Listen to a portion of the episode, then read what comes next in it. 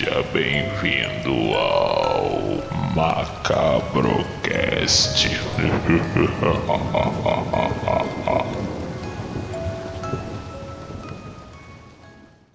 Fala galera macabra! Espero que vocês estejam bem. Aqui novamente o Peterson Azevedo para apresentar mais um programa. Sejam bem-vindos ao Macabrocast. E hoje Hoje nós vamos falar sobre um programa de TV. Sim, que a maioria não conheceu porque vocês não eram nem nascidos. Vocês ainda estavam nos aparelhos reprodutivos dos seus pais nessa época. Cara, a TV, a TV tinha um programa de terror apresentado por uma lenda mundialmente reconhecida. E o nome desse programa se chamava Cine Trash. Ele passava, na, ele passava na Band, às vezes de madrugada, às vezes de tarde e até de manhã, por incrível que pareça. E hoje, quem está aqui para falar sobre esse programa especial que passava filmes, filmes maravilhosos, clássicos de terror, é ele, Anderson. Anderson, dá um oi para a galera. Fala galera, mais um programa e eu tenho um recado especial para você. Você que dá dislike, que não assiste o vídeo até o fim, eu tenho um recadinho para você. Se você trocar de canal, esta noite eu encarnarei o teu cadáver. Caraca, cara, isso aí. Ou, pior ainda, ele levará sua alma. É, gente. E quem tá aqui mais uma vez para fazer essa apresentação e falar sobre isso aqui é a ela, a princesa no meio dos outros, a ogra no meio dos príncipes, a voz maravilhosa, Josi. Dá um oi pra galera, Josi. Olá, pessoal. Estamos aqui para mais um vídeo inédito para vocês. E Peterson, devo dizer que você roubou minha frase, que eu ia dizer melhor do que a que Anderson disse, era meia-noite levarei sua alma. Mas você já falaram, então não vai causar efeito nenhum, vai. E olha só, já que a gente já começou com um recado sinistro, esse recado coisa assim, a Josi tem uma surpresa para vocês, que daqui a pouquinho nós vamos falar, que se liguem 1987. Aguardem que vocês vão saber o porquê. E nós temos um convidado, cara, mais que especial hoje. Cara, ele é um especialista em filme trash. Eu virei fã. O cara é uma sumidade, o cara conhece tudo de, de, de filme trash. Cara, o cara é muito fera, o canal dele é muito foda é o Marcelo. Marcelo, dá um oi pra galera, cara. Boa noite, crianças. Espero que sejam todos bem, em segurança em casa. Essa noite vai ser muito divertida, garanto para vocês. Gente, para quem não conhece, que eu acho que é impossível que alguém não conheça o Marcelo, pelo amor de Deus, né? É o Marcelo do canal Cinema Ferox, gente, pelo amor de Deus, vocês que, que, curtem terror, vocês conhecem Marcelo. E isso aí, o que ele falou, não esqueça, estamos ainda numa pandemia.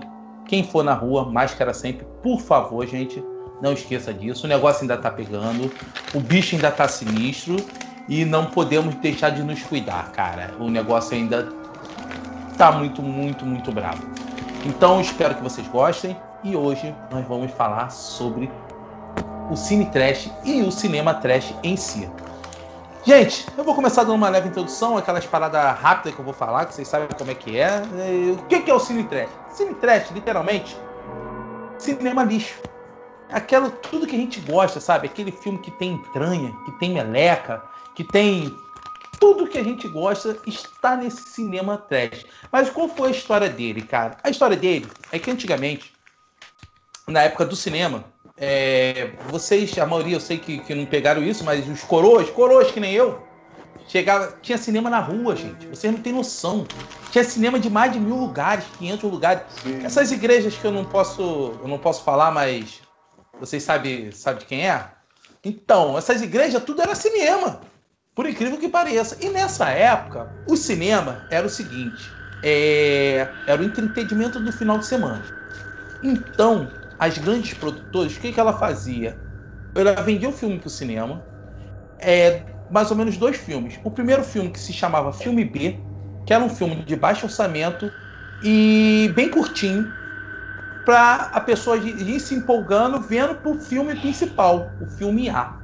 E o que, o que, que essas grandes produtoras do cinema fizeram? Elas viram que esse, é, esse filme B ele dava lucro. Por quê?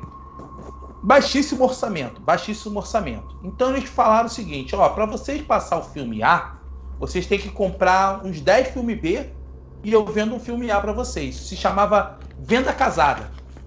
Então, isso, eles iam fazendo mais e mais e mais filmes B, porque o filme B tava dando muito lucro, preço baixíssimo. Você tem noção, o filme B, eles eram gravados de 5 a 2 semanas no máximo, usavam o mesmo cenário dos outros filmes, e eles não queriam nem saber se o filme era bom, se o filme era ruim. Eles queriam mais era, era vender filme. E assim foi fazendo, foi fazendo. O nome disso se chamou Block, Block Booking. Desculpe o meu, o meu inglês, a minha, vocês sabem que a minha pronúncia, o meu professor jamaicano, é, eu, é, é uma série que você não conhece. Eu aprendi inglês com um professor japonês que morava na Jamaica. Então, o meu sotaque é todo da Inglaterra, entendeu? Por isso que muita gente não entende. Eles acham que eu, que eu, que eu falo mal, mas não, é o sotaque. então vamos lá, galera. O nome disso se chamou é, Block Booking e era conhecido também como reserva em bloco, porque eles tinham que reservar um bloco de filmes para poder comprar, para poder comprar o filme A e ser passado. Isso foi feito por anos e anos. Na década de 40, isso foi completamente proibido, porque eles viram que era como se fosse um golpe. Então, as grandes é, produtoras de cinema falou: ah, então a gente não vai fazer mais isso não. Aí que começou as pequenas é, produtoras de cinema a fazer esses filmes com a temática principalmente de terror, porque era um orçamento baixíssimo, era o jeito mais fácil de fazer filme e começou a fazer do jeito que a gente passou a conhecer. Isso já na, de, na época de, de 40. Quando o filme trash, eles entraram para a fase do explote, é, exploitation. Vamos lá, só uma coisinha. Marcelo, por favor, é. você que é o especialista, fala um pouquinho pro pessoal o que, que foi essa fase do exploitation. É isso aí mesmo? É, é mais ou menos isso aí. O cinema, o, o, cinema exploitation, que é o cinema de exploração, eram filmes que é, procuravam explorar no máximo elementos específicos. Tinham filmes é, é, que exploravam a, a, questão da nudez. Tinham filmes, por exemplo, de, de é, o chamado non-exploitation, que eram filmes que usavam a imagem de mulheres religiosas, de freiras, noviças, sempre ligado meio ao satanismo, ao, ao horror, ao erotismo. Tem o, o Nazi Exploitation, que eram filmes passados em campos de concentração, com cenas de tortura. É tudo nessa linha. É, era, eram filmes que buscavam é, a coisa de, de, chocar o público, era o grande lance da, da produção. Vamos fazer um filme para deixar as pessoas chocadas horrorizadas. Teve o, o, o Rape and Revenge, que é, é, filmes onde as, as mulheres são abusadas, elas se vingam. Tem um monte de, de subgêneros. Os filmes de canibais, os filmes de zumbis. Então, é, é isso tudo é, é, tá dentro do exploitation, que é que filmes de tá chamado cinema de, de, de, exploração, que buscavam o, o escândalo, a polêmica para para atrair o público. O público gosta de ver desgraça. O público gosta de ver o circo pegar fogo, na verdade. Era Como? a temática principal, e isso era a temática principal dos, dos cinemas, dos filmes trash. Ou seja, sim, chocar, para chamar a atenção, não é isso?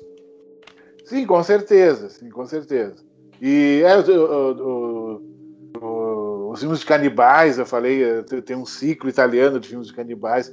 Tem, tem filmes que exploram a coisa da violência gráfica, das tripas, do, do gore, do sangue, chamado Gore Exploitation. Tem, tem várias coisas, é, é, várias sub-subcategorias, sub-subgêneros. E normalmente eles passavam, é, era, era o primeiro filme, como você falou. É, é, normalmente nos, nos cinemas do centro, que eram salas gigantescas, tinham programas duplos, né? E o primeiro filme normalmente era um desses, ou que explorava a violência, o horror, ou filme de pancadaria, ou um filme, um filme erótico, ou europeu, ou da Boca do Lixo, aqui de São Paulo. Era que passava, isso temos de Brasil, né? E o segundo filme daí já era um filme de, da Warner, da Fox, um filme de, de, de algum estúdio um pouco maior, que seria o segundo filme, é, é, que passava para os famosos programas duplos que chamam de Grindhouse nos Estados Unidos. Tem até um filme com esse nome. É mais ou menos isso. Uhum. É, é, é, esse tipo de filme que busca a polêmica. Eles querem causar. Ah, o filme que tem a tal cena, que acontece tal coisa. E todo mundo fica imaginando, oh, como é que deve ser. Aí o pessoal ia no cinema ver. Isso aí. E assim, é... Josi, agora passando para você, em relação a filme trash, eu sei que você é uma fã de filme trash. Você chegou aí no cinema ver um filme? Você chegou a ver um filme desse estilo, trash no cinema? Olha, é... eu sou nova, todo mundo sabe. Então, eu, trash, trash mesmo desses daí, eu nunca cheguei a ver no cinema, não mas já vi em casa, na banda principalmente. Na Record também eu já vi. SBT, meu Deus, a noiva de Chuck no SBT era quase todo final de semana que sempre passava e tal. Aí eu assistia assim em casa. Na época eu assistia com meu tio, que por sinal morre de filme de terror, mas eu fazia ele assistir assim mesmo. Mas aí ele assistia comigo. Aí a gente assistia aqui na sala, na band, às vezes a gente nem sabia. Tem filme que até hoje eu não sei o nome. Mas a gente assistia assim e achava bom. É aquele filme que teve aquela cena lá mas não sabe o nome. Não sabia nem o nome dos personagens, nem o nome do filme, nem nada, mas a gente assistia mesmo assim.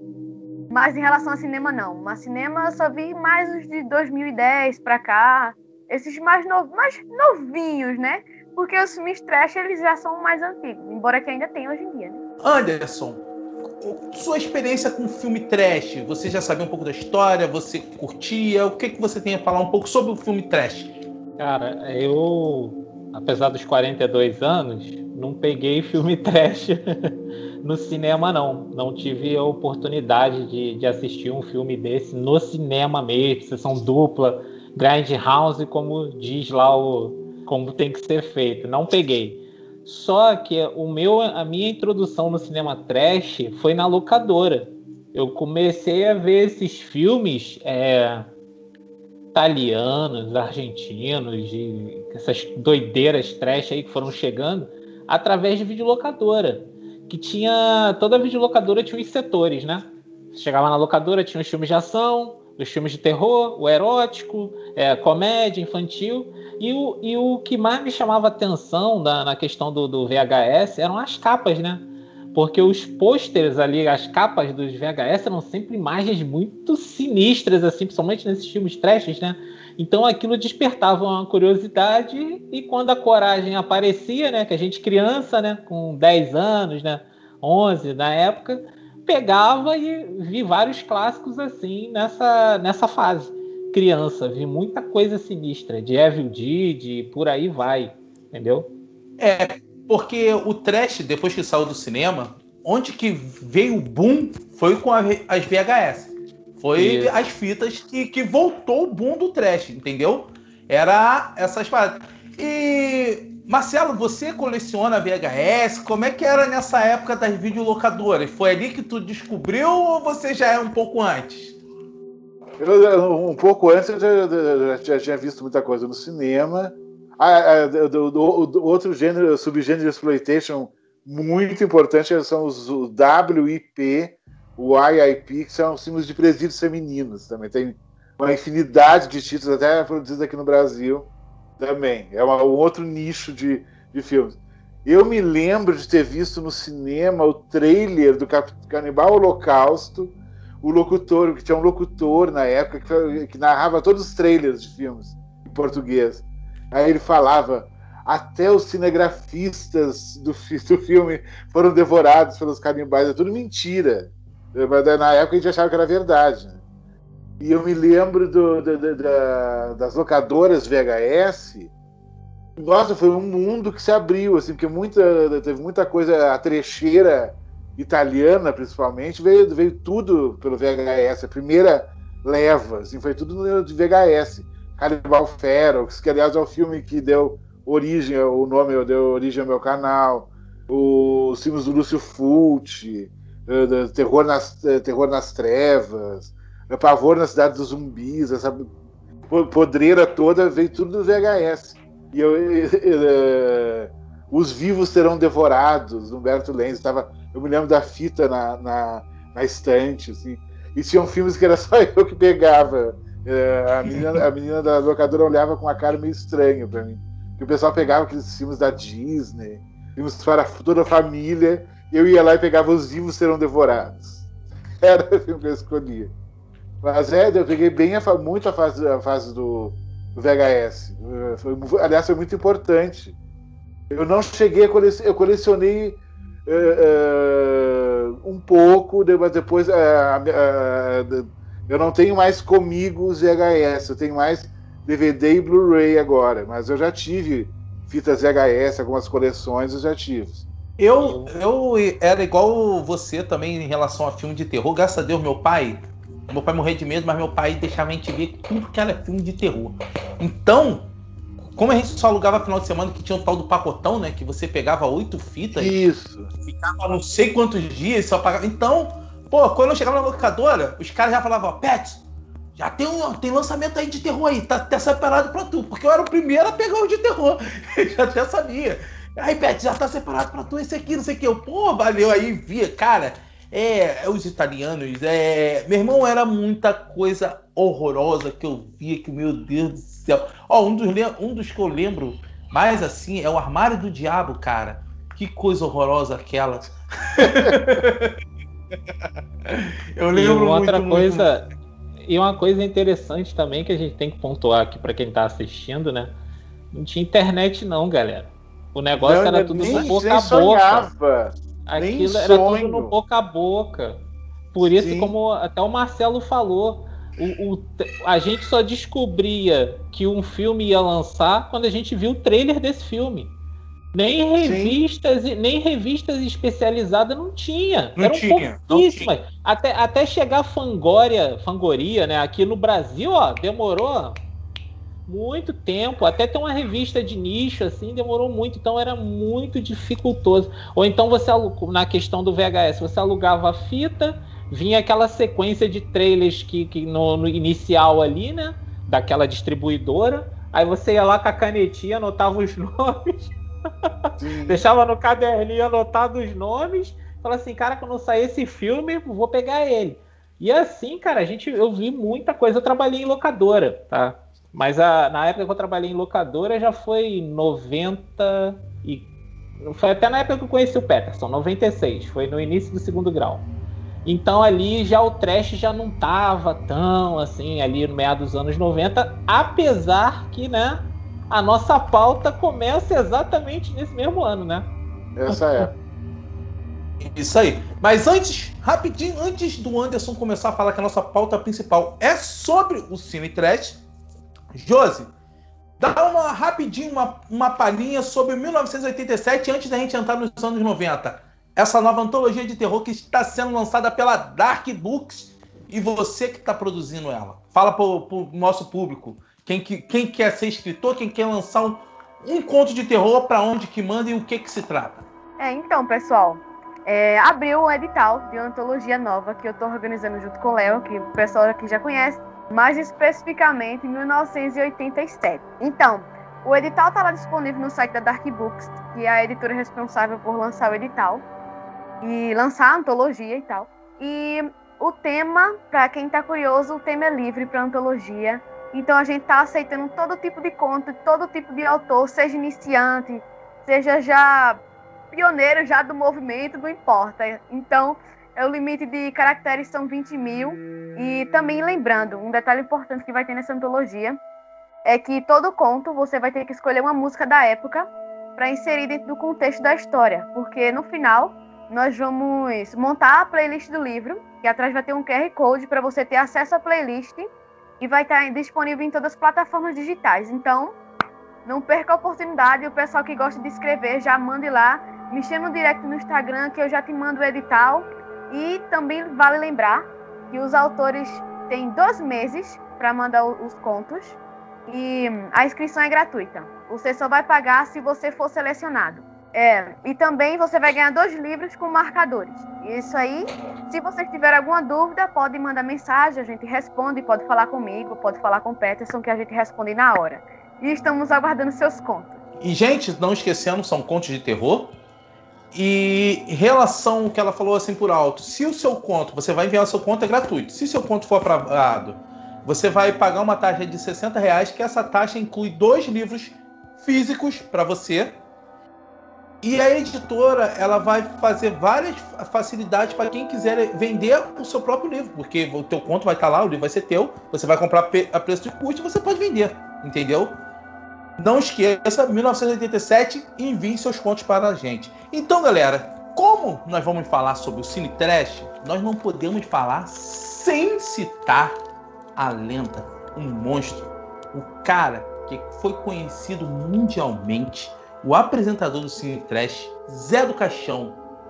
Cara, essa lenda brasileira, se você chegar em qualquer canto do mundo, você falar Zé do Caixão, eu falo conheço. E vocês vão entender o porquê agora. Marcelo, explica pra essa galera de fraldinha quem foi o Zé do Caixão.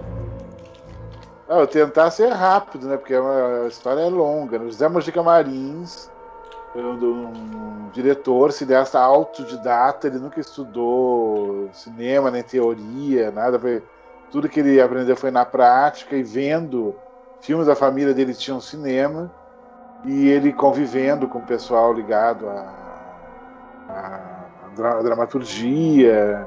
Ele era um homem muito simples, uma pessoa muito simples, e ele tinha o desejo, o desejo de ser diretor. Ele fez alguns filmes antes, fez um faroeste, até em 1964 ele lançar o filme A Meia-Noite Levarei Sua Alma, onde nasce, onde é, é tem o primeiro registro audiovisual da personagem Zé do Caixão, que é um, que é um, dono de uma funerária sádico, que ele quer conhecer a mulher perfeita para ter o filho perfeito, é, que vai, que vai dar a continuidade de seu sangue.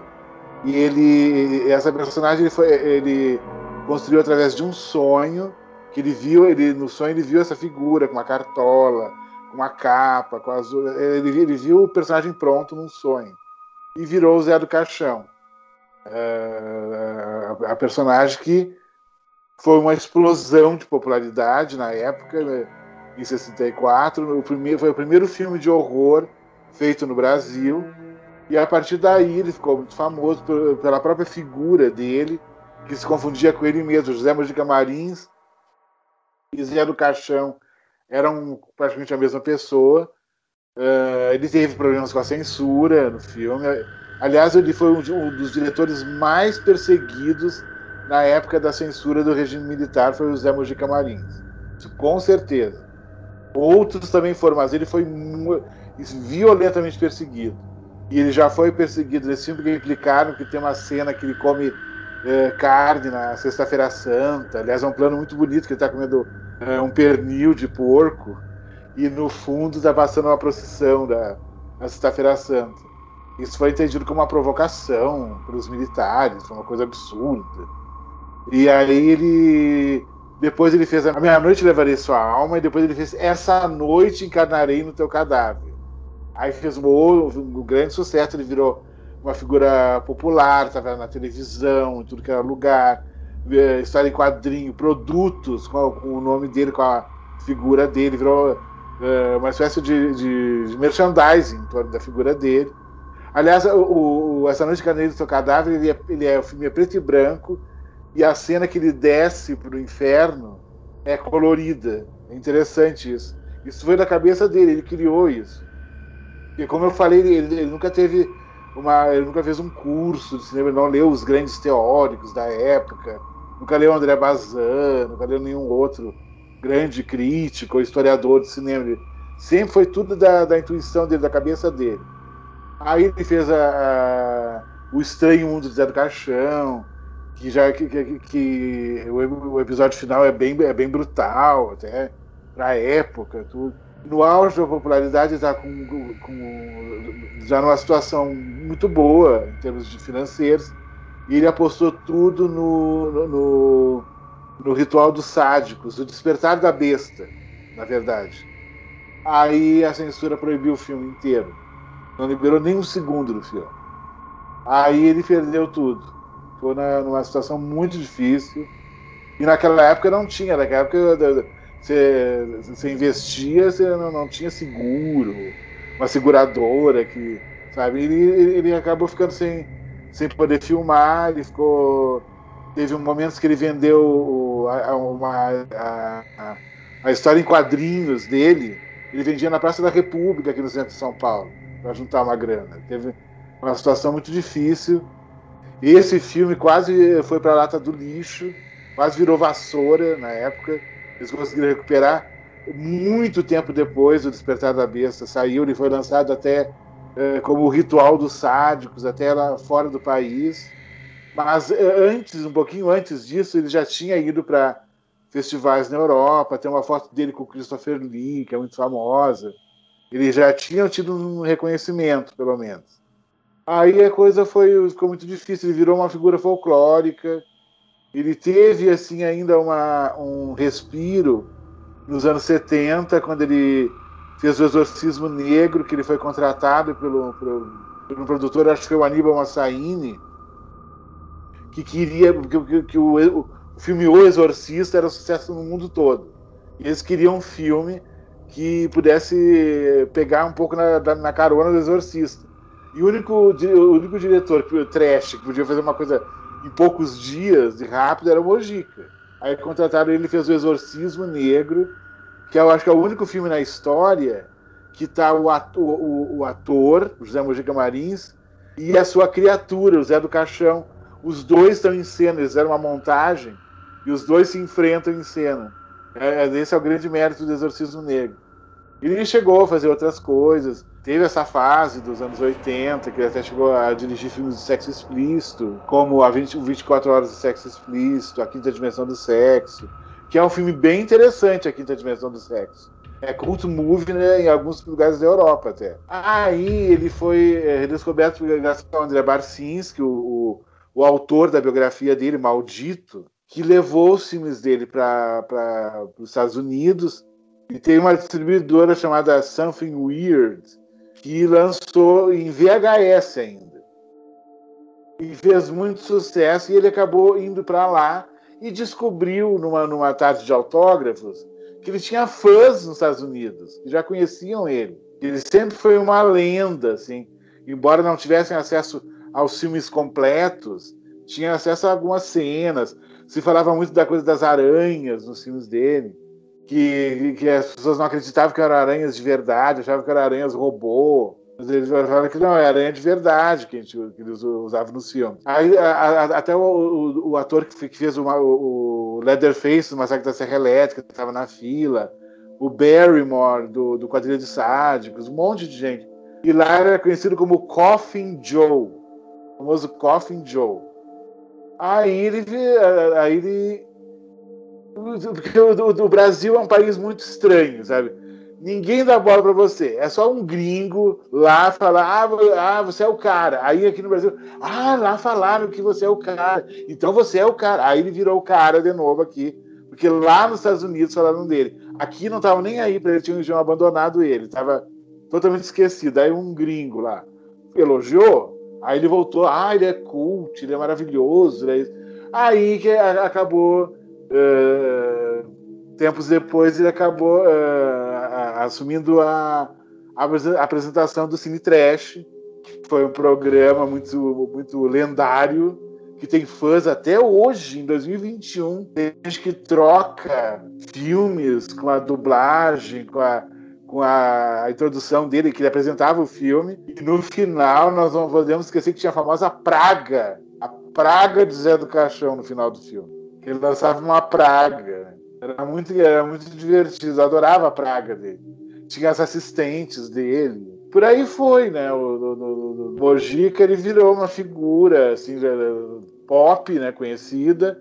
Ele acabou finalizando a trilogia com A Encarnação do Demônio, em 2000 e pouco, que é um belo filme. Depois ele ficou muito debilitado, tudo, mas mesmo ainda doente, quando Tim Burton, o senhor Tim Burton, esteve no Brasil, ele fez questão de até de conhecer o Mojica, foi até a casa do Mojica. Ele já não, não, não aparecia mais em público, né? Mas ele é, armar, é, fizeram uma, um encontro dos dois. Ele recebeu o Tim Burton.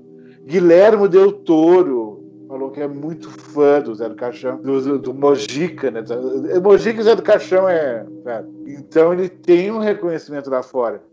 E quando ele morreu, eu me lembro que todos os sites, podcasts, é, páginas, tudo, no mundo todo, é, estrangeiras, todo mundo fez uma nota lamentando o falecimento dele. Mais que no Brasil. Cara, muito maneiro, eu não sabia dessas coisas. E realmente, assim, o que você fala? Eu acho que tem aquela parada da famosa síndrome de é, vira-lata do brasileiro, né? Porque eles acham Sim. que tudo que vem de fora é mais importante do que a gente mesmo. E é o que você diz, uma lenda reconhecida mundialmente que só foi reconhecido no próprio país depois que um americano foi falar que o cara era bom, que isso chega a ser vergonhoso. Depois dessa introdução sobre quem foi Zé do Caixão, quem era o Mojica, o nosso apresentador do Cine Trash, Anderson, fala aí o que que foi o Cine Trash? Cara, o, o Cine Trash, cara, ele teve a sua estreia na, na Bandeirantes, né, que hoje é conhecido como Band, né, no dia 5 de fevereiro de 1996, como eu vinha falado lá atrás. Era, foi a época, coincidentemente, a época que eu trabalhava na locadora.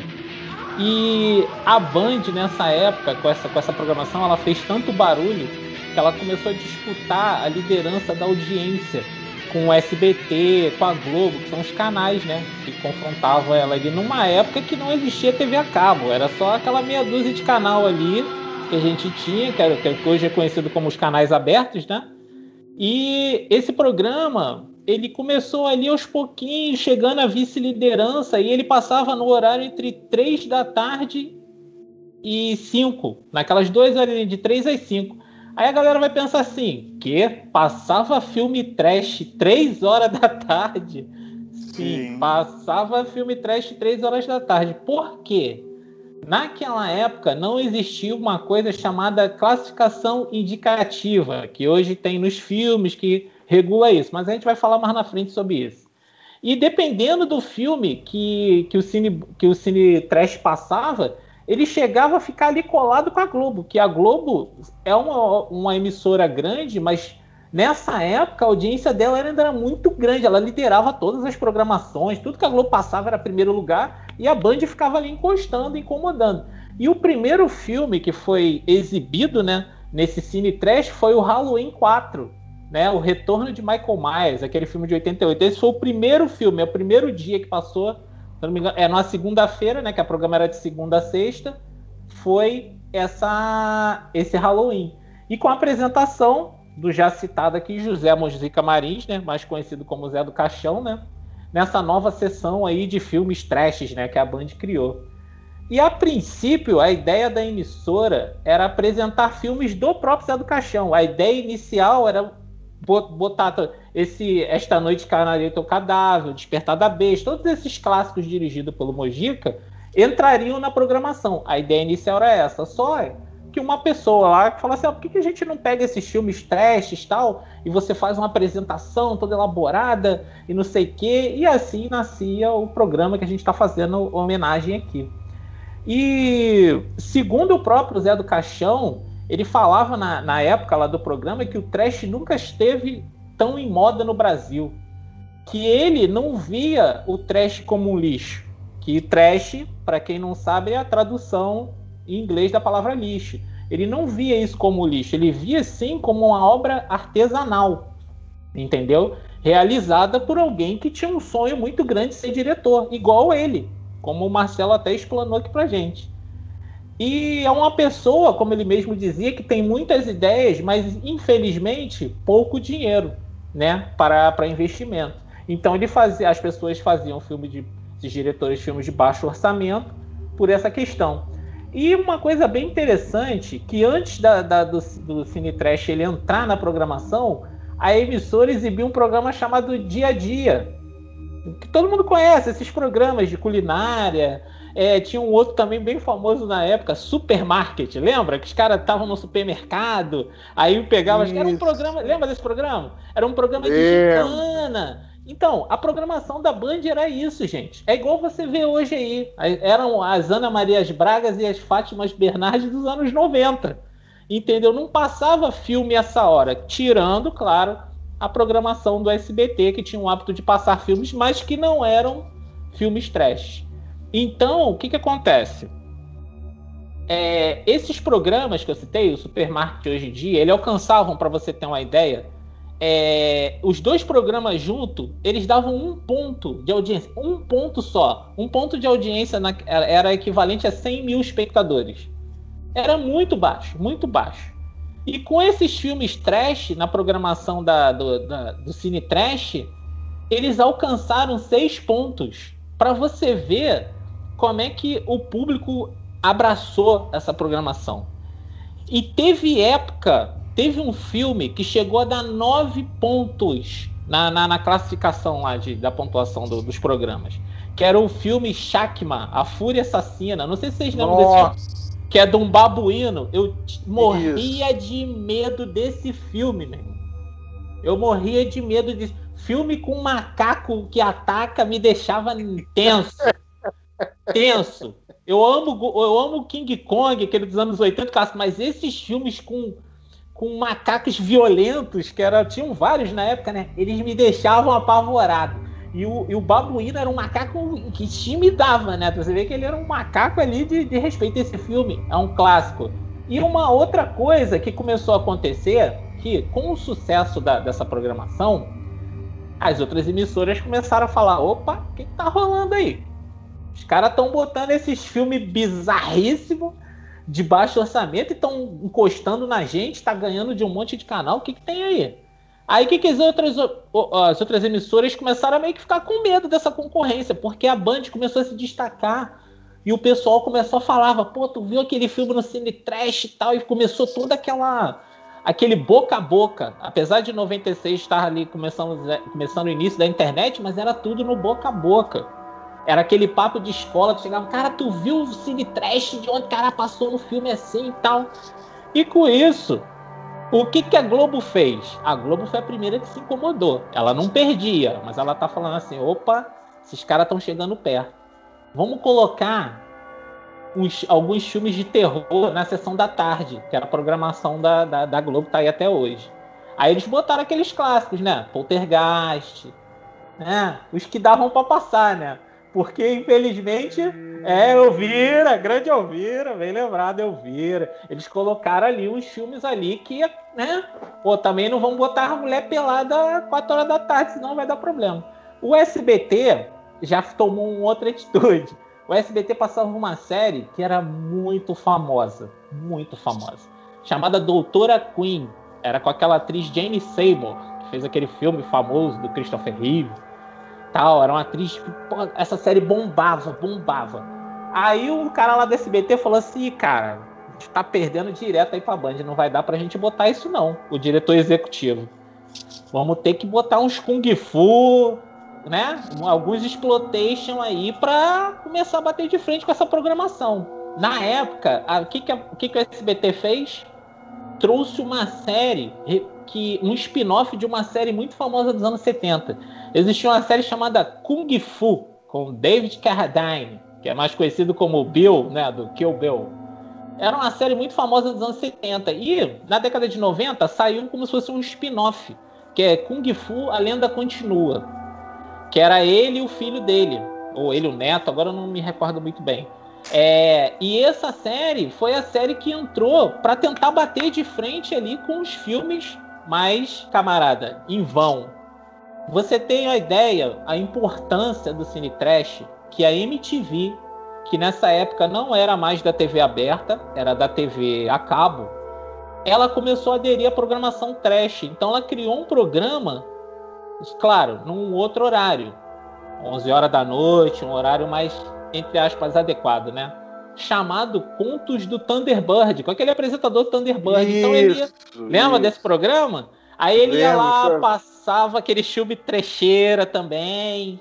e até curtas. As pessoas faziam curtas brasileiros que gostavam do, do gênero, fazia, ele exibia lá para você ver como é que um programa como o Cine Trash tinha essa importância, como é que ele mudou o esquema da TV naquele período ali que ele estava no ar. Só que, infelizmente, como tudo que faz sucesso, geram problemas. E a TV Bandeirante de Brasília, ela sofreu uma ação judicial e foi impedida de exibir o cine trash nos horários da tarde. Começou em Brasília. E nessa época o Cine Trash já era segundo lugar absoluto. Eles, só, eles ainda até ganhavam da Globo em alguns, dependendo do filme que era, mas eles, o segundo lugar era só deles. Ninguém tirava, não vinha Kung Fu, vinha o que fosse e só dava Zé do Caixão e aqueles filmes trash. Só que o que, que aconteceu? Esse foi um caso único de censura na TV no país que foi aconteceu com base no pedido de um promotor da época chamado José Valdenor, né, de Queiroz Júnior, que ele era da Defesa da Infância e da Juventude do Distrito Federal. E ele entrou com um pedido de suspensão no dia 6 de março, alegando que os filmes que estavam sendo exibidos eram inadequados para aquele horário, pois eles feriam o Estatuto da Criança e do Adolescente, que é mais conhecido como ECA, né? E pelo Estatuto da Criança, esses 20 filmes, nem sequer que eram que já tinha sido exibido, nem sequer deveriam ter sido passado, porque ele rompia essa lei. Tanto que as palavras do próprio autor né, da ação, ele, ele, botou, ele disse assim: nunca é, não quis censurar nada de forma alguma, mas as emissoras deveriam seguir o que está previsto da legislação. Entendeu? E o Cine Trash, logo em seguida, ele foi suspenso pela juíza Marília de Ávila e Silva Sampaio, da Vara de Infância da Juventude. Eventualmente, a Band entrou com uma liminar, né, requerendo que a programação voltasse. E foi negada e o processo ficou aguardando ali o julgamento durante anos. Então, esse foi um dos motivos da do Cine Trash ter saído da, do horário da tarde. E isso aí, como as pessoas falam, é, que aconteceu devido à falta de uma autorregulamentação das emissoras, porque se você parar para raciocinar, outros canais mostravam coisas que também não eram para aquele horário, não eram muito adequado em novelas e por aí vai. Porque naquela época, como eu falei lá no começo, não existia classificação indicativa. Então, as emissoras faz, mostravam o que queria. A gente tem que levar em consideração também o contexto de a gente tinha saído de uma ditadura, né? Então, as, a, em 88 veio toda aquela constituição, aquela mudança toda lá, democracia e tal. Então, as, o direito de, de, expressão ficou livre, né? Que não sofria aquelas sanções, como o próprio Marcelo comentou, que o José Mojica foi perseguido durante muito tempo.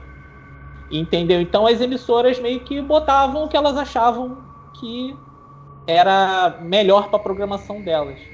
E a, a diretora da Bandeirante de Brasília na época, ela disse que o objetivo da sessão não era afrontar a legislação, porque em todo mundo, todo mundo era cult assistir esses filmes de terror mal feitos, assim, até como um tom de comédia, que tem pessoas que encaram o cinema trash como filmes de terrir também, né? Que é terror com comédia entendeu? E essa era a proposta, era entreter, não era afrontar a lei.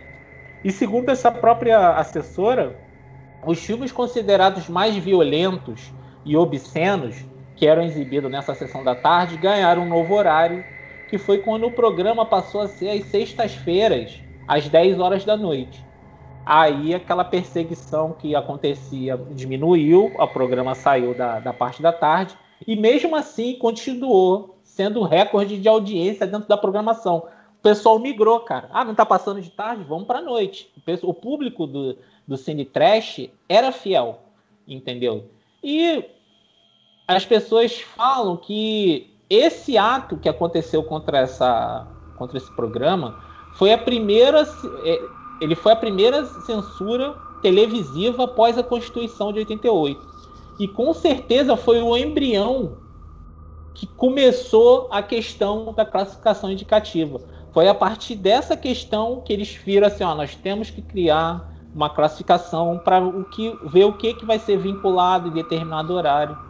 E assim a gente termina essa palestrinha que eu dei agora sobre o que é e a importância desse programa Cine Trash da Band. E agora eu quero saber de vocês o que, que vocês. Qual a recordação de vocês a respeito dessa programação? O que, que vocês conheceram lá? O que, que vocês viram pela primeira vez lá que fala assim, caraca, o que, que é isso? O que, que te impactou vocês? Josi, você chegou a ouvir falar do Cine Trash, né? Você chegou a ver, ainda mais hoje em dia, com essa parada de internet. Você chegou a ver alguma indicação de filme de lá, algum filme que passou lá que você conheça? E outra coisa, você conhecia o Zé do Caixão? É, vamos lá. Sim, eu já conhecia. Dificilmente, minha gente. Eu sou novinha, mas peraí, né? Eu estudo bastante e é, dificilmente vai haver alguma coisa, principalmente do Brasil, assim, que eu não conheça. Já conheci a do Caixão, inclusive adoro. Eu adoro pessoas, assim, ousadas. O que seria do mundo se não fossem as pessoas ousadas?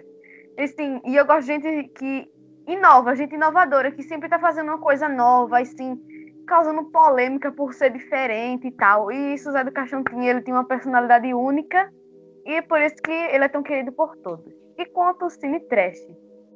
É, vamos lá. Eu não sou da época, né? Todo mundo sabe. Mas os filmes que passavam lá, eu já assisti maioria. Devo dizer que a maioria já assisti já, porque é o tipo de filme que eu gosto. Quando é coisa assim, eu já gosto de assistir. É, e a maioria já assisti, mas não no cine trash em si.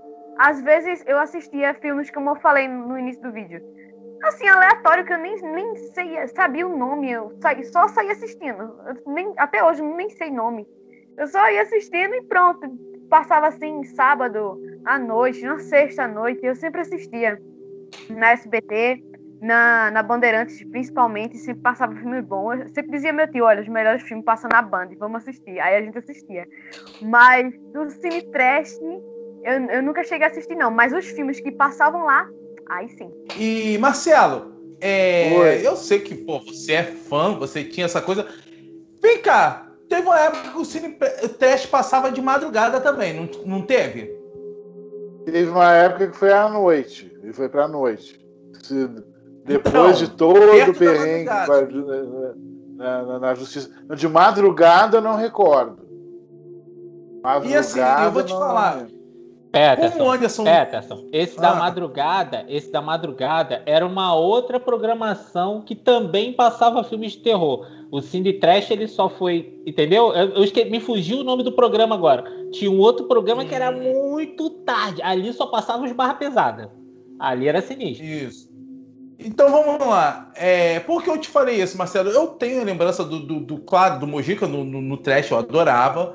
Mas esse da madrugada, ele me marcou mais, porque como eu tenho insônia crônica, eu via esses filmes que eram os mais pesados antes de ver o meu cine favorito, que era Manuela, aqueles, aqueles cine mais calientes. Então, Sei. eu via os- o filme de, de terror já me preparando emocionalmente para ter aquele encontro amoroso com. Isso. Aquela, aquelas, você tá entendendo, né? Que aquele filme que Ah. faz a gente suar o corpo todo, que quando a mãe vinha, você tinha que botar logo na outra. Aí, primeiro, o canal que vinha era o pastor. Pô, ué, tu tá vendo o culto essa hora? É, mãe, eu amo Jesus. Botava na TV Cultura. então, eu tenho lembrança de- do, do Cine Teste, eu lembro, na tarde, que eu gostava muito. Mas, assim, emocionalmente, eu me lembro mais do da noite, desse da madrugada, por causa da minha insônia. E porque, por causa dele, eu já vi várias palestras do, do- desses pastores aí conhecidos que. Aí minha mãe ficava olhando, eu sabia que. Porra, tu já sentia, não? Agora, fudeu, vou ter que ver essa porra desse pastor. Que minha mãe não é boa. porra. Duas horas da manhã eu vou ver pastor. Ah, ela sabe que passa na Band. então, isso é uma lembrança que, que eu sempre tive, cara. É muito maneiro. E assim. Posso contar uma história rapidinho? Do Pode falar, claro. Porque, como eu falei para vocês, nessa, nessa época eu trabalhava na, na locadora, no mesmo ano. Então, na, nesse horário é, de duas horas da tarde ali, era um horário que a locadora não estava com aquele movimento todo. Era, eu assistia na própria locadora, que a gente tinha uma, uma televisão, né, com, com videocassete, né, para quem lembra, aquele aparelho maravilhoso que nunca, nunca foi substituído, né? Me arrependo de não ter meu videocassete até hoje. E aí, né? É um aparelho que nunca foi substituído, né? Nós nunca tivemos nada que utilizasse da mesma forma, gravar, aquelas coisas todas que a gente fazia. Mas aí eu assisti a programação essa hora, que era aquela hora que a locadora tava mais relax. Aí, como era no canal aberto, né, na Band, eu pá, tacava lá na Band, aí ficava sentadinho lá vendo a trecheira todo dia, de segunda a sexta. Só tinha um problema. Quando a dona, a dona da locadora chegava ela sempre trocava de canal, porque ela não gostava desses filmes. Então eu tava lá assistindo, lá, todo lá concentrado, vendo aquelas trecheiras todas. Aí ela, ah, posso trocar de canal? Eu falei, tá, pode. Esse aí eu já passei, porque um negócio interessante também, que eu acabei não falando, é que os, os filmes se repetiam, né? Na grade, né? Eles passavam mais de uma vez. Tipo assim, não na Sim. semana. Às vezes levava duas, três semanas, aí passava o filme de novo. E esse aqui eu não terminei. Aí eu ia lá, né? Porque hoje Netflix tudo é papum, né? Naquela época você tinha que esperar passar, né? né? Você deu a sorte, pegou do começo, vê o filme todo. Se não deu sorte, ou você alugava ou esperava repetir, né? Mas é isso aí, boas lembranças desse, desse cine trash. E uma coisa que engraçada, cara, vocês falando, é, a gente vai fazendo as lembranças, e assim, vocês falando em relação ao filme, como eu falei no início, né, que o filme de terror lá em casa era comigo. Sempre via filme de terror. E meu pai, ele morria de medo de filme de terror. Meu pai não gostava. Então teve uma festa lá em casa que eu ia escolher os filmes. Porra, ver os filmes de terror. Meu pai falou assim: não, quer saber? Vou ver aquelas merda que tu vê, não, aquela porra de capeta, capeta. Não, eu que vou escolher o filme. Aí meu pai chegou na locadora e lá, cara, é o que acontece. Eu, os caras tinham um macete para filme pornográfico que os caras chegavam, que não sei, uh, tinham, tinha uma salinha, né? Mas o cara já. E o meu pai, como ele. Essa locadora, meu pai era novato, meu pai não sabia, os caras nem precisavam ir na salinha. Os caras chegavam pro, pro cara da locadora e falavam assim: Ei, meu irmão, me dá um filme de ação. Aí o cara fala assim: uma ação bom, ele é, um de ação mesmo, paulada. Aí o cara pegava um filme pornográfico e dava. Só que meu pai não sabia. E eu, porra, pai, deixa eu escolher um filme de terror. Não, terror cacete. Não, não quero ver isso, não. Vamos ver um filme de ação. Meu irmão, o cara, meu pai, o cara pegou o Calígula e deu meu pai. Aí, esse aqui, ó, Calígula. Esse aqui é paulado. Meu irmão, 8 horas da noite, todos parentes. Meu pai, aí, ó, vou botar um filme bom. O Pet queria botar você para ver filme de terror. Aí tava minha avó, meu avô, minha tia tudo. Filme bom, filme de ação. Vamos ver. Porra, culpado. Quando meu pai me bota Calígula, começa aquelas cenas com um cavalo, com puta que pariu, minha avó.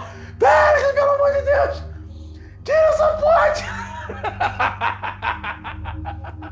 Parceiro, foi a primeira vez que eu vi um bacanal com meus pais na vida. e, isso eu lembro de, de filme de, de. Porra, eu lembro disso até hoje. Caraca, muito maneiro, muito maneiro. E assim, agora que a gente falou sobre o Trash, agora que a gente falou sobre o que, que é, vocês entenderam o que, que é o programa, nós vamos falar sobre alguns filmes que passavam lá. Josi, cita um primeiro filme que passava no Cine Trash aí pra gente. Vamos lá. Hoje eu trouxe uma listinha aqui para vocês dos filmes que passava lá no Cine Trash. E eu vou começar com A Hora dos Mortos Vivos, de 1986. Vamos lá. Esse filme segue um estudante e sua namorada que estão, estão lá um, uma, recomposição de cadáveres, essas coisas assim. A reconstrução de tecidos do corpo. E então, nessa reconstrução dos corpos que eles vão fazendo lá no laboratório e tal, é, Chega outro estudante misterioso e a partir daí vai dar muita merda, né? Porque o nome do filme a gente já tá vendo, que é a hora dos mortos-vivos. Então a gente já sabe que já vai ter zumbi e por aí vai, tá? A direção é de um tal de Stuart Gordon. É, esse filme que você falou, Josi, é o famoso Reanimator. Pai, Reanimator. É um... Isso, é o famoso Reanimator. Eu não sei por que ele foi lançado aqui no Brasil como A Hora dos Mortos-Vivos, porque antigamente, nessa época, a hora estava muito na moda. Então, aí teve A Hora do Espanto, A Hora do Pesadelo, A Hora da Zona Morta, esse é A Hora dos Mortos-Vivos, porque A Hora era o nome bom do momento. Mas hoje em dia você conhece esse filme mais como Reanimator. Cara, ele é um, é um dos clássicos do trash. É um dos clássicos do trash, cara. Esse filme é muito, muito sinistro.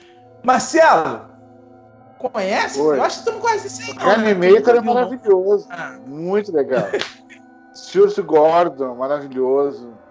Todos os filmes dessa produtora, da, do Charles Band, da Full Moon, da Empire, eles fizeram muitos filmes nessa época. Tudo nessa linha. Filmes de, não muito caros, orçamento de médio para baixo, mas todos muito bons. Tem o, o, Do Além também, tem A Noiva de Reanimator, tem o, o, o Mestre dos Brinquedos, um, dois, três, quatro, tem um monte de filme. Os Subespécies, tem, tem muita coisa. Tem, uh, tem um filme de gangues deles também, que eu não me lembro o nome agora, que é bem legal. O, o, o famoso Charles Band, ele fez, ele fez muito filme e a maioria desses filmes eh, a gente conheceu via locadoras VHS e a maioria passou no Cine Trash. Reanimator é maravilhoso. Filmaço. E a coisa da hora, teve a hora, do, a hora do lobisomem também. E, olha só, para você e pra galera também que não sabe, a gente que é, que, que é da literatura, o Reanimator, ele é uma gravação de um conto do Lovecraft. É, Cara, eu fiquei louco quando descobri isso. Ele é uma, regra... é. é uma gravação do conto Lovecraft. Anderson, Reanimator. É, cara, esse filme, cara, ele é bizarríssimo. Bizarríssimo, mas bizarro no sentido de bom, assim. Ele é muito maneiro, ele tem até um. um humor meio. Como é que eu vou te dizer? Sombrio, assim, né? Ele tem um. É, é um filme estranho, assim, mas eu gosto muito.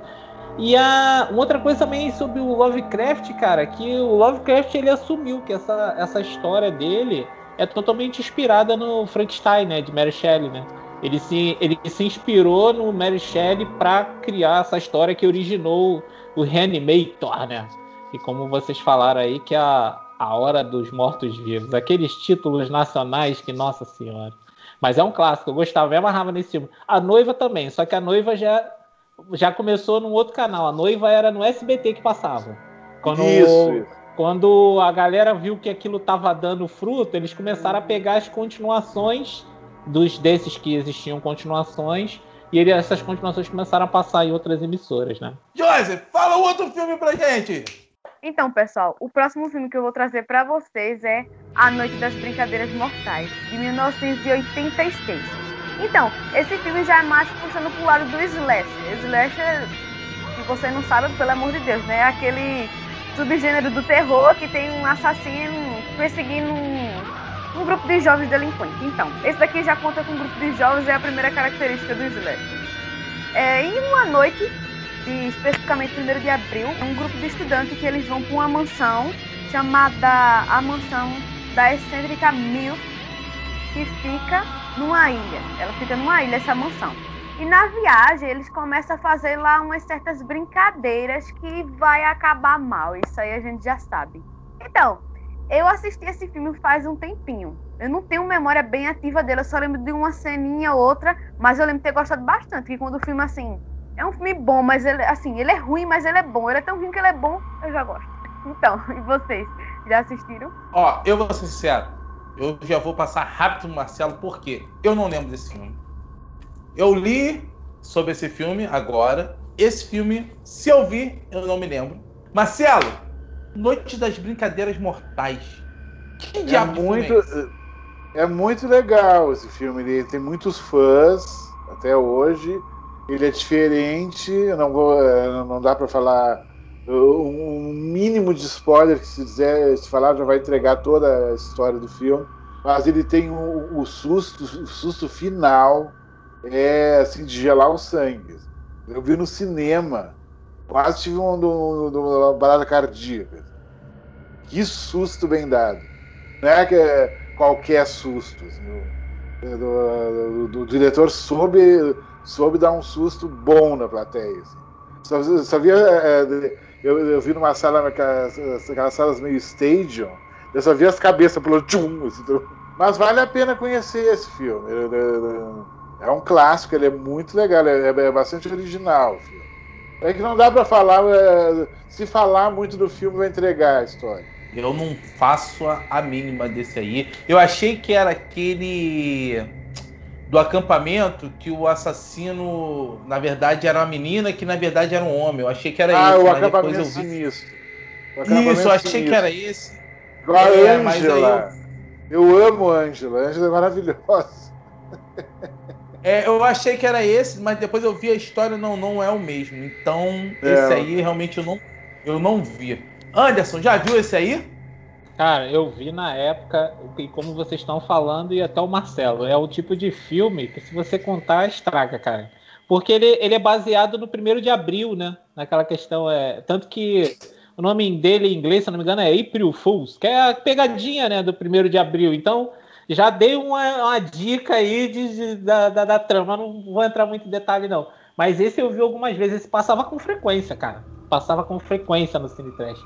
E ele tem essa pegada meio slash, assim. Então quem curte é, Sexta-feira 13, esses filmes aí, né?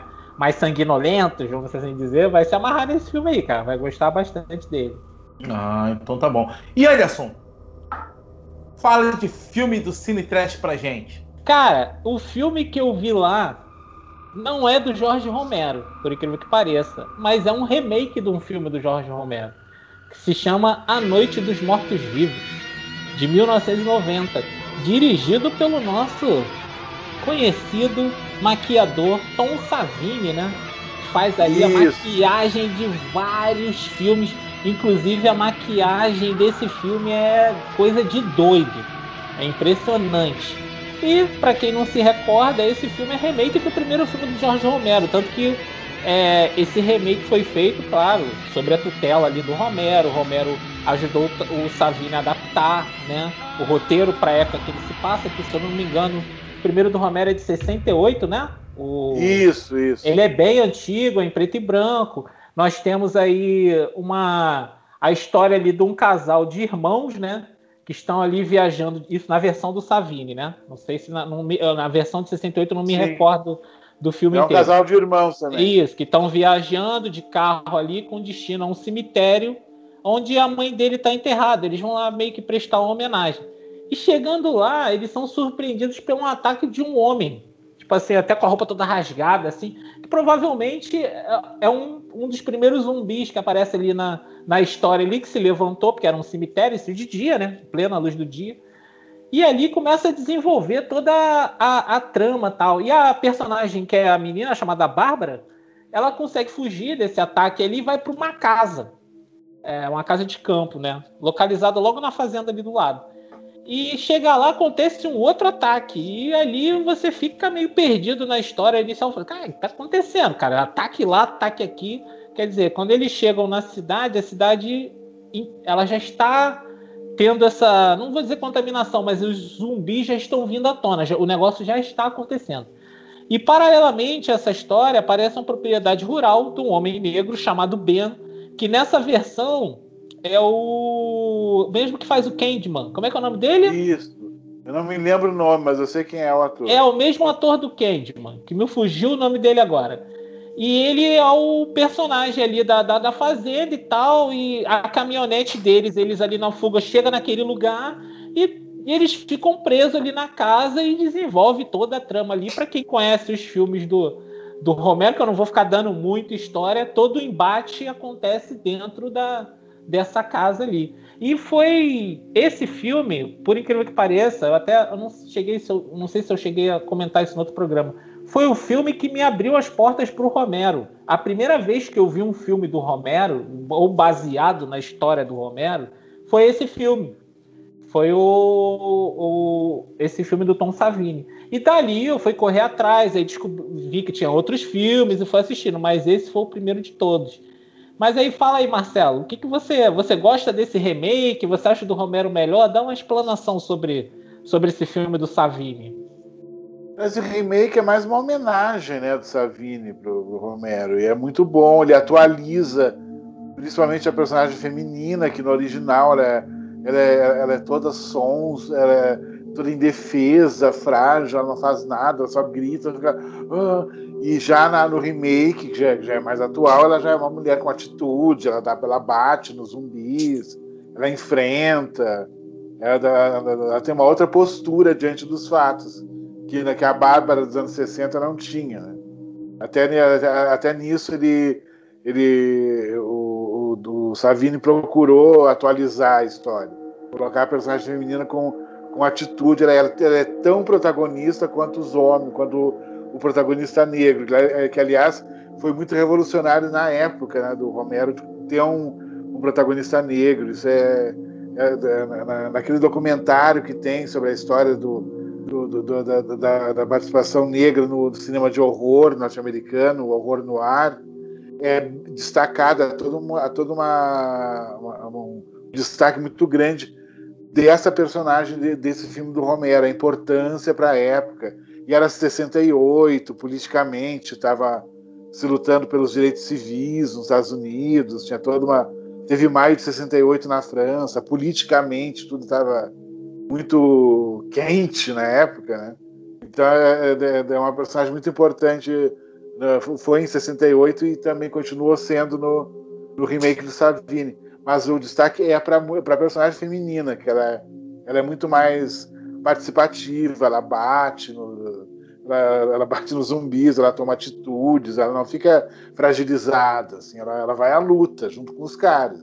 Isso que é legal. O que acontece? É, para mim, a maior diferença, eu vou ser sincero, para mim o remake é melhor que o original. Apesar do original, a crítica maior ser em relação a racial, né? Porque o original, o principal é o personagem negro e no, no remake é a mulher. Só que eu vou ser sincero, o final do original para mim é melhor porque é mais desesperador. Porque o cara faz, passa por tudo e acontece o que acontece. Sendo que eu prefiro o remake, mas o final eu prefiro do original. Josi, esse você conhece? A Noite dos Mortos Vivos? Então, vamos lá. Eu conheço e já vi os dois. E assim, eu não consigo nem dizer assim, ah, qual eu prefiro mais. Mas assim, para falar assim, o que eu tenho mais um carinho assim é o, é o remake mesmo, porque eu acho que foi o primeiro que eu vi. Aí eu só vim saber que tinha outro depois. Mas eu vi esse daí e eu, eu lembro que eu vi ele era bem pequenininha e eu já ficava assim, eu com medo. Era na época que eu vi também Olhos Famintos, eu era bem pequena quando eu assisti Olhos Famintos, mas eu tinha medo, eu não tinha medo normal daquele bicho não. Igual os zumbis desse A Noite dos Mortos Vivos, eu tinha bastante medo. Mas assim, é um filme que eu tenho bastante carinho e eu gosto até hoje. E Anderson, segundo filme do Cine Trash. É, esse filme, já aproveitando aí o, a deixa do protagonismo, né, do negro no filme e tal, vou chamar um outro filme com o mesmo ator, coincidentemente, que é o Tony Todd. O nome veio à minha cabeça agora, acabei de lembrar, que se chama O Mistério de Candyman que tá aí para ganhar um remake. Ai, meu Deus do céu.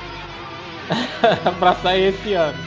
E O Mistério de Candyman, de 1992, ele é dirigido pelo Bernard Rose e camaradas. Uma grande surpresa. O roteiro é de nada mais nada menos de Clive Barker, mais conhecido como o criador de The Hellbound Heart ou Hellraiser, Renascido do Inferno que é um filme que eu adoro. Adoro Hellraiser. Então, ele vai na, naquela mesma vibe ali, ele tem um ele tem um estilo que ele não ele é terror, mas ao mesmo tempo ele é agressivo. É, é, é diferente. O, o Clive Barker ele, ele, escreve diferente a história. Assim, ele não é um simples slasher, corta, sai sangue. O terror dele é diferenciado. Eu gosto muito do, do, do, dos roteiros de outros filmes também que ele fez. E essa história do, do Candyman, é a história de uma de uma personagem chamada Ellen, né? Que ela é fascinada pela história do espírito de Candyman, que é aquela lenda urbana ali do que as pessoas conhecem, que se você chamar o nome dele lá de frente ao espelho tantas vezes, o personagem aparece e acontece tudo que você vai ver no filme. E ela decide escrever uma tese sobre essa, sobre essa lenda urbana, vamos assim dizer, né? A fim de provar que os, esse tal ser, que as pessoas falam, não, o Candyman existe, Candyman existe, ela queria provar o contrário.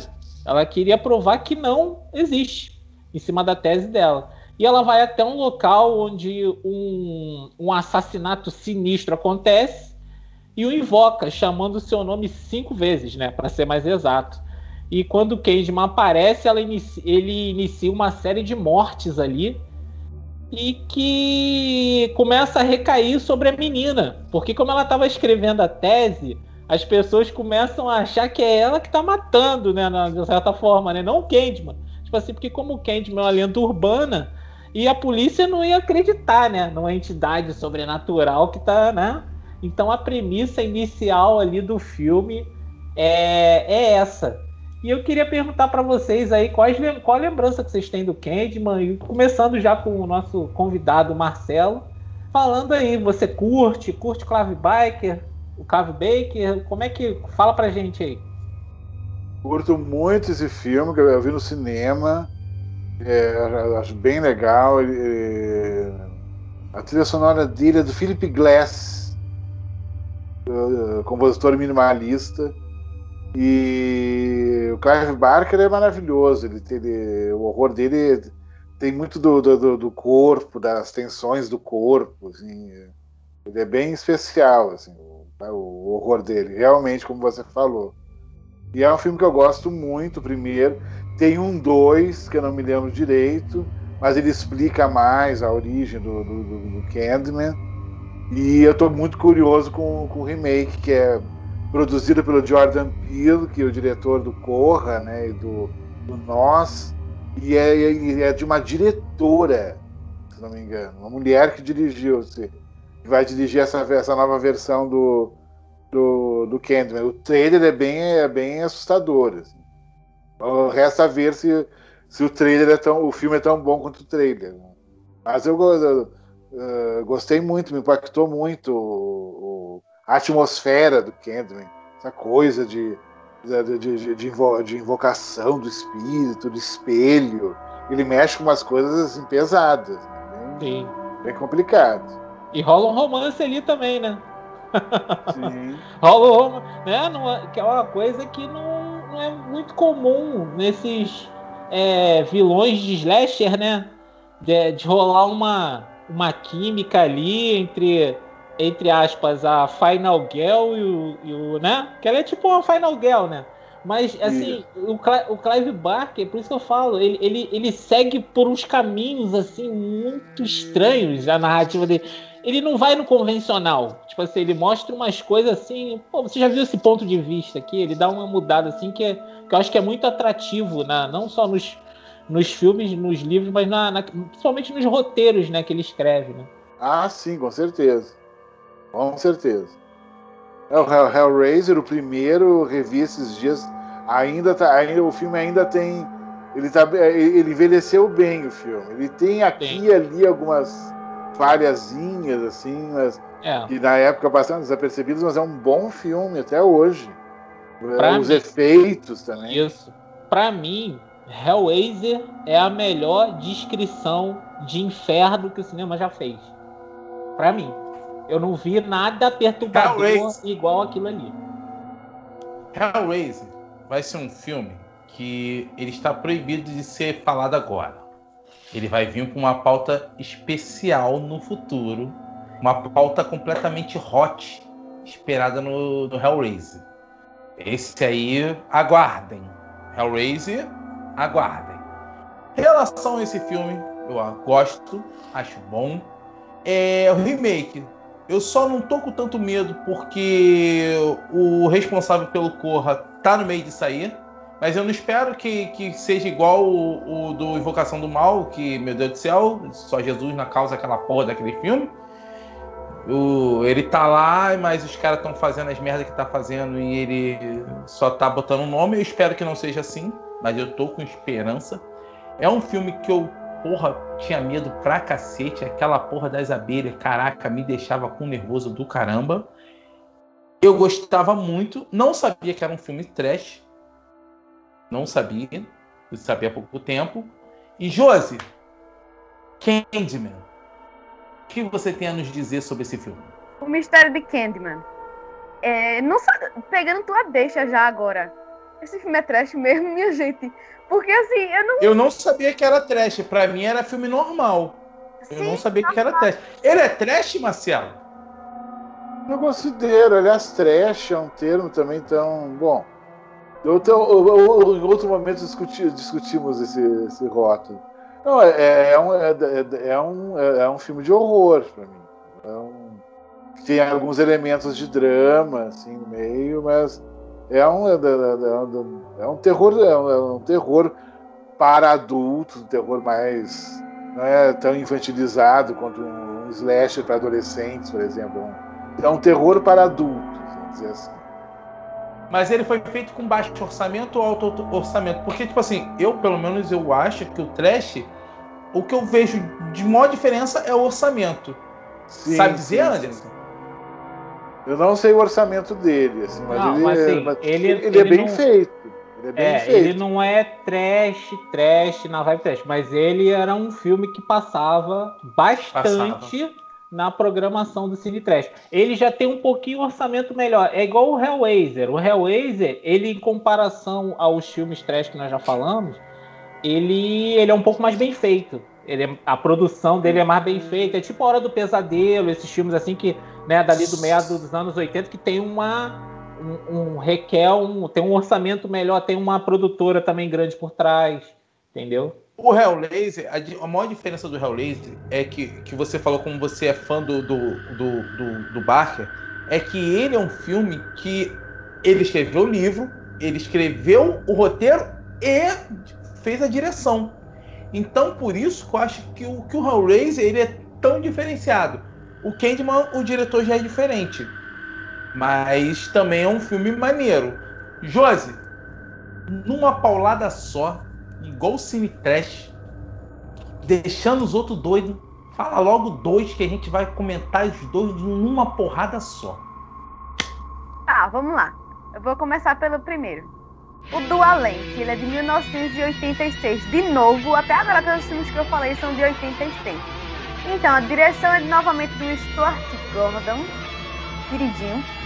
É, tem um cidadão aí que eu não vou nem usar chamar o nome dele, mas parece, parece que é tipo petróleo o nome dele, mas é um nome, é um nome estranho, é um nome estranho o nome do cara, né? Ele e seus colegas estão trabalhando numa experiência por uma glândula. é, caramba, nem eu consigo ler aqui o nome que eu escrevi.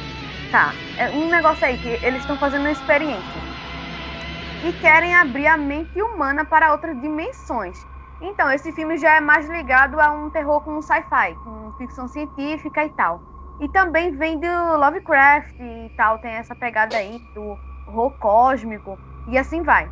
Então, é, eles sofrem consequências, né? Devido a esse experimento e criaturas de outras dimensões vão chegar e vão dizer assim, você me chamou, então eu cheguei, vai. Aí só ladeira abaixo. Mas aí, vocês já assistiram do Além? Esse filme é um clássico pra mim. Cara, esse filme aí, ele tem uma cena proibida, se eu não tô enganado, Marcelo, eu vou precisar de ajuda, que seria a primeira cena de. Cara, eu não sei explicar. É uma língua numa parte traseira do, do corpo do ser humano que foi cortada, mas ele seria o primeiro filme com essa parte. Você já ouviu falar isso, Marcelo? Eu sei que ele tem uma versão que foi para os cinemas e que saiu em primeiro em, em VHS e, e depois teve, tem, a, tem, a- tem a versão do diretor. Ele é bem. eh, eu não recordo agora, teria que rever. Faz tempo que. Até, até preciso rever o filme. Eu, eu sei que ele trabalha muito com a questão do corpo e com é, é- é o que chamam de body horror, que é um terror que mostra a mutação do corpo, ah, o- do corpo humano mostrado de uma maneira mais, mais grotesca, mais bizarra, é, mesclado, se, se- se- dissolvendo, gosmas. E essas outras coisas também estranhas. Assim. É... Essa para mim é a pegada do, do, do, do, do filme. Tem os seres inter... que vêm da outra dimensão, os, tipo uns peixes assim que flutuam. Isso é muito Lovecraft. Isso. Mas ele tem, ele tem umas coisas bem bizarras. Assim. Eu acho que deve ter. É... teria que rever. Mas ele, é... eu sei que ele, ele tem essas duas versões. Tem a versão que foi para o cinema, com VHS, como eu falei, e a versão sem cortes do diretor. Talvez nessa versão do diretor sem cortes ela tenha mais coisas. Vamos dizer. Vamos dizer assim. É, tem essa cena explícita que eu, que eu ouvi falar que é bizarra demais. Anderson viu há pouco tempo e ele falou que esse filme é bom. Eu, eu tô na mesma levada que você, eu não me lembro um pouco desse filme, porque esse filme é 86, 86 eu, eu ainda não vi a Manuele, então não lembro muito. Mas antes, antes, fala um pouquinho sobre esse filme. Cara, esse filme é perturbador, cara. Esse filme é muito doido, a história desse filme. Acontece as coisas mais bizarras. Se você, se você acha que o Reanimator é chocante do, do diretor de Torres God, até você ver esse filme aí. E a última vez que eu vi tem, tem pouco tempo, não, cara, até alguns anos já. Mas eu não sabia dessa questão da, da versão do diretor, não. A que eu vi provavelmente era a versão de cinema, porque essa, essa cena que você citou, é, eu não me recordo dela no filme, não. Eu vou até procurar aí para ver se eu acho essa versão, vamos dizer, estendida, para dar uma assistida aí, porque esse filme ele é sinistro, ele é sinistro, ele é chocante. É, é, essa parada dessa cena fala que a língua dele lembra a língua daquele cara do Kiss, cara, de tão bizarra que é. Josi, fala o segundo filme logo pra gente. Vamos que nós estamos frenéticos. Bora lá. É, o segundo filme, eu acho que muito difícil achar alguém que não tenha assistido ou que não tenha ouvido falar. E eu vou encerrar minhas indicações com Fome Animal, tá? Esse filme é bem nojento mesmo, tá? Ele é bem nojento mesmo, é trash de qualidade, digamos assim. então, ele é de 1992 e ele tem direção do Peter Jackson. Vamos lá. A história é a seguinte: tem um cara lá chamado Lionel, que ele é um rapaz assim como ele é quietinho e tal. E ele começa a namorar uma menina, sendo que acontece que a mãe dele é muito louca. A mãe dele, assim, ela diz assim: tem ciúme do meu filho e tal. E eu vou deixar essa, essa qualquer aí tá com ele assim? Não. Aí, um belo dia, eles marcam um encontro para ir para um zoológico. Aí a mãe dele, do, do Lion, ela, a Vera, né? Ela segue eles e a véia acaba sendo mordida por um macaco lá, uma espécie de macaco lá, sei lá que diacho é aquilo. Mas ela é mordida e ela fica. Ela vira zumbi, cara. Olha que aleatório. Aí ela vira zumbi lá e o tal do Lion, ele tenta proteger a mãe dele para que ela não saia contaminando outras pessoas. Mas aí o rolê vai ficar bem doido. E o filme é bem, bem frenético, tá, gente? E eu já vou adiantando, espero de tudo. Espero de tudo. E eu não vou nem contar mais cenas aqui, né? Até porque eu não posso. Mas e aí, pessoal? Claro que todo mundo já assistiu Fome Animal, né? Vamos lá, vamos falar do filme. Sim. Cara, Fome Animal é um filme inspirado na minha esposa. E eu tenho pena do meu filho, porque quando meu filho trouxe a namorada aqui, eu vi mais ou menos aquela cena, porque, porra, minha esposa morde cima do meu filho e ela era bem capaz de seguir ele num zoológico desse da vida. Então, eu amo Fome Animal. É sangrento, é nojento, show de bola. Porra, clássico, clássico. Peter Jackson, clássico, foda. Marcelo, Fome Animal, o que tu tem para dizer sobre esse? Para mim é um dos maiores clássicos do trash. Com certeza, ele é herdeiro direto, é filho legítimo do, da morte do demônio, né? Do Evil Dead, do Sam Raimi. E ele tem muitas qualidades, ele tem é, uma violência meio de desenho animado, é nojento, é absurdo, é muito inventivo. O Rodrigo Aragão, diretor de, cinema, diretor do Mangue Negro, diretor do Mar Negro, do Cemitério das Almas Perdidas, ele é fanático por esse filme. Ele contou já meandros, detalhes que tem no filme que o Peter Jackson criou, que são incríveis. Nossa, cinema de truques é, para fazer o cenário, para fazer sequências. Ele é um, é um, filme quase artesanal em muitos momentos. E eu imagino a diversão que foi para a equipe fazer aquele filme. Deve ter se divertido muito. E é absurdo, aquela mãe é absurda, aquela cena final, é uma coisa. É, é, pena que é, depois ele fez um filme chamado Almas Gêmeas, o Heavenly Creatures, que é bem interessante. Aí depois ele fez Os Espíritos, que é um bom filme, mas igual ao Fome Animal, não adianta. Não adianta. Ele tem. Ele tinha projetos de fazer um outro filme de, de zumbis. Ele até poderia fazer do bolso dele, que ele ficou milionário com o Senhor dos Anéis, né? Mas ele não fez, ele não fez, não, fez não, sei, não sei porquê, mas ele tem, ele tem um projeto de fazer um novo filme de zumbis.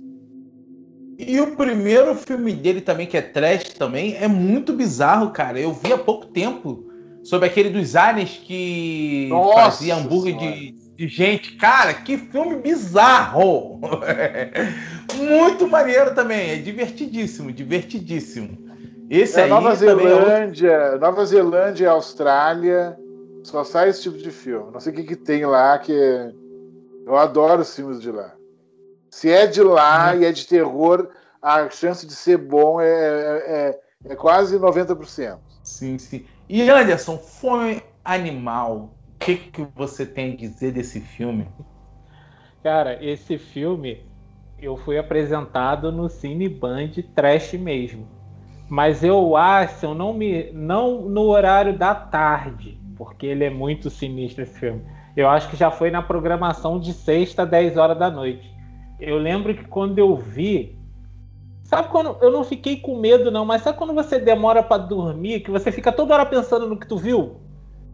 Porque você, eu vi umas coisas tão absurdas e essa referência do Evil Dead, cara, é perfeita porque é a mesma vibe.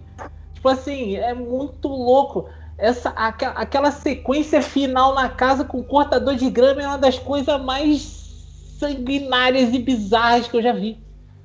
Cara, eu fiquei assim, ó. Eu olhava pra televisão e pensava assim, cara, eu não tô acreditando que eu tô vendo isso. Tipo assim, aquele. Ela chega a ser engraçada a cena, né? De tão. de tão absurdo que ela você ri de nervoso, cara. E é um filme que, como vocês já falaram aí, lançou o Peter Jackson, né, cara? E você vê que o cara com um orçamento mínimo, mínimo, mínimo, o cara fez aquela obra-prima do trash. Fazer o Senhor dos Anéis para ele foi mole, meu filho. Trabalhar Sim. com milhões foi mole, porque o cara construir toda aquela narrativa, toda aquela, aquela, aquela história ali, com um orçamento baixo. Cara, é sensacional. E apresentou um puta diretor pra gente, mas que infelizmente tá muito Hollywood demais, cara. Ele. O, o mercado engoliu ele. Tipo assim, ele agora é um diretor de Hollywood. Ele não, não sei se ele fa fará um dia um filme, mesmo com orçamento grande, sim, até do sim. bolso dele, nessa mesma vibe, assim, né? Teve uma, uma piada de 1 de abril, não sei se vocês viram no Facebook. Não. Que teria um remake com, com dirigido pelo Guilherme Del Toro do Fome Animal, com, ai, acho que era com o Johnny Depp na, no elenco, mas era, era 1 de abril, era mentira. E eu, Não, eu cara, compartilhei. Ia ser, ia ser, uma coisa de louco, ia ser muito maneiro. Ia ser eu compartilhei, teve um monte de gente que não, que sei. aí descobriram que era, que era 1 de abril, todo mundo lamentando, ah, que pena. E agora, Anderson, vem com último clássico do Cine Trash pra gente. Cara, eu vou falar agora de um de um filme que eu acho espetacular. Eu achava mórbido e engraçado ao mesmo tempo, que se chama Palhaços Assassinos do Espaço Sideral. É isso mesmo, esse título desse tamanho. De 1989, dirigido pelo Stephen Childers. É, os personagens principais desse filme são, são dois namorados adolescentes, né? Que é o Mike e a Deb, que moram numa pacata cidade lá. E numa noite, um imenso é, disco voador tendo. Disco não, na verdade, circo voador, né? Ele é um disco sim, voador sim. em formato de circo, né?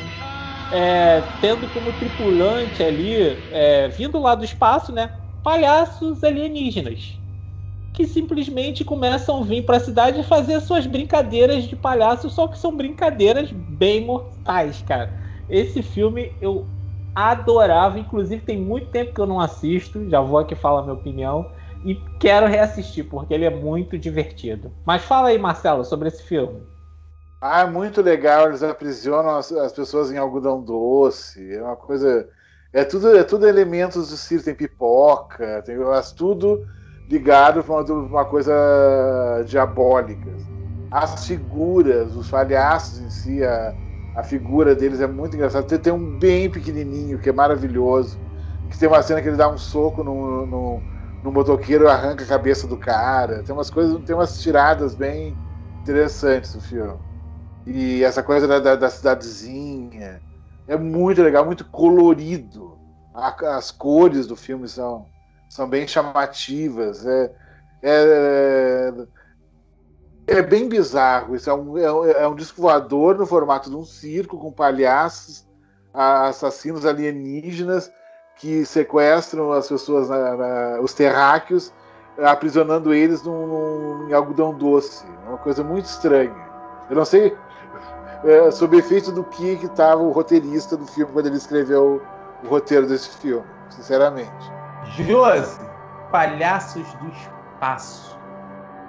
O que, você tem a dizer sobre esse filme? Olha, é, eu não tenho memória muito ativa sobre ter assistido esse filme, não, embora o nome dele seja bem famoso, né? Mas eu já vi algumas cenas dele no, no YouTube. É muito aleatório. Você... É um filme bem. É bem doido mesmo. Assim, eu não tenho muita coisa a falar porque eu não assisti ele completo. Eu não lembro de ter assistido ele completo. Embora ele seja famosinho, que vocês já assistiram e tudo, mas só vi algumas cenas mesmo. Esse do algodão doce aí, aleatório total. Mas assim, é o tipo de filme assim que eu gosto de assistir porque eu sei que eu dou risada. Eu dou risada em momentos assim que não é nem pra dar, eu já eu tô rindo. Mas assim, vou procurar pra ver depois. Então vamos lá, vou confessar pra vocês. Palhaços do Espaço. O caralho. Eu não vi essa porra. Porque o culpado disso é o filho da mãe do Poltergeist. Eu tenho medo de palhaços por causa do Poltergeist. Depois do Poltergeist, o primeiro filme que eu fui ver de palhaço foi um que eu acho que é, é Chrome, uma coisa assim, é um cara que ele bota fantasia de palhaço e é como se fosse um demônio. E ele fica. Esse filme achei foda pra caraca. Ele tinha na Netflix, eu vi com a Lorena. Isso eu já tava adulto. E depois o It. Foi os únicos dois três filmes que eu vi de palhaço depois do Poltergeist. E o próprio Poltergeist, o remake, que é uma merda, e aquele palhaço me fez ter menos medo. Mas eu não vi palhaço do espaço, eu não vi palhaço da porra, eu não vi, eu não vejo nem palhaço na porra do circo por causa do Poltergeist. É, irmão, eu tenho fobia de palhaço. Eu sou um cara bizarro. Eu tenho fobia de palhaço, eu tenho fobia de rato, eu tenho fobia de velhinha. Sabe aquela velhinha que parece a a meu Deus do céu, meu Deus do céu. A Palmeirinha, meu Deus. Ai, dá até nervoso. É que eu me arrepio tudo. Eu não gosto de ver. Aquele filme Legião, por causa daquela velha, eu tive três dias de pesadelo horrível. Eu tenho medo. Eu tenho medo de rato. Eu não vi até hoje, 1922, por causa dos ratos. Pra você ter noção. Eu não vi Meu por causa dos ratos. Palhaço de espaço. Pode ser bizarro, pode ser coisa, eu ainda não vi. Um dia ainda vou ver, porque eu já tô começando a lutar com esse medo bizarro que eu tenho, mas eu não gosto de palhaço. Não, não gosto, não gosto de palhaço. Irmão, aquele risada, aquele nariz vermelho, ai, me dá um arrepio, dá vontade de pegar um pedaço de pau. Eu, é igual aquele filme Zumbilândia, porra, mesma coisa, dá vontade de pegar um pedaço de pau e estourar a cabeça dele. Não sei, não sei pra que Deus. Isso não é de Deus, não, cara. Palhaço não é de Deus, não. É, isso é, isso é obra de Satanás. Não é possível. Aquela porra branca, aquela cara. Hum, tá até nervoso de lembrar. Não quero saber de palhaço. Esse eu não vou comentar. Não vi palhaço. E se você tá rindo porque eu tenho medo de palhaço, dane-se, eu não quero saber. Eu não gosto de palhaço. é isso aí mesmo. Isso eu falo pra você que tá me zoando que eu gosto de palhaço. Deixa você comigo. Tu vai ter um pesadelo bizarro com palhaço só porque você tá rindo de mim hoje. Não quero saber bizarro. Não quero saber palhaço. então, gente, para antes da gente encerrar, nós trouxemos esse esse cara especial, esse cara que entende muito de filme, muito de filme, e eu quero que Marcelo fala um pouquinho do que rola no seu canal pra galera que não, que não te conhece, que eu não sei como não te conhece, ah, mas gente, tem gente que não conhece Sim. o Zé do Caixão. Sim, tem gente que não conhece os palhaços. Porra! Pelo amor de Deus, você gosta de terror? Você tem que conhecer Zé do Caixão. Você tem que conhecer o Marcelo. Você tem que conhecer a literatura de terror, gente. Vamos estudar. Terror é cultura, pelo amor de Deus. Vamos estudar. Isso aí. Marcelo, fala pra gente um pouquinho o que, que rola no seu canal. O canal Cinema Ferox do YouTube é um canal dedicado ao cinema fantástico, cinema de gênero, horror, fantasia, ficção científica, cinema independente, cultura pop, cultura queer, uma série de elementos assim é, ligados a, como eu já falei da, já falei da cultura pop, tem muitas listas, ele é meio almanac, tem listas temáticas de filmes, listas por filmes por década, e ele tem é, uma afeição muito grande pelo cinema italiano, né? Uh, o, o, nome do, do canal já, já, deixa isso muito claro. E é um canal que, que, que, que procura também é, é, falar com colecionadores. Eu faço reviews de lançamentos em Blu-rays e em DVD é, aqui no Brasil. Eu tenho uh, colaboradores que me ajudam com os filmes e faço, mostro o filme, uh, o Blu-ray, os, os, extras, como é, como é o encarte, tudo.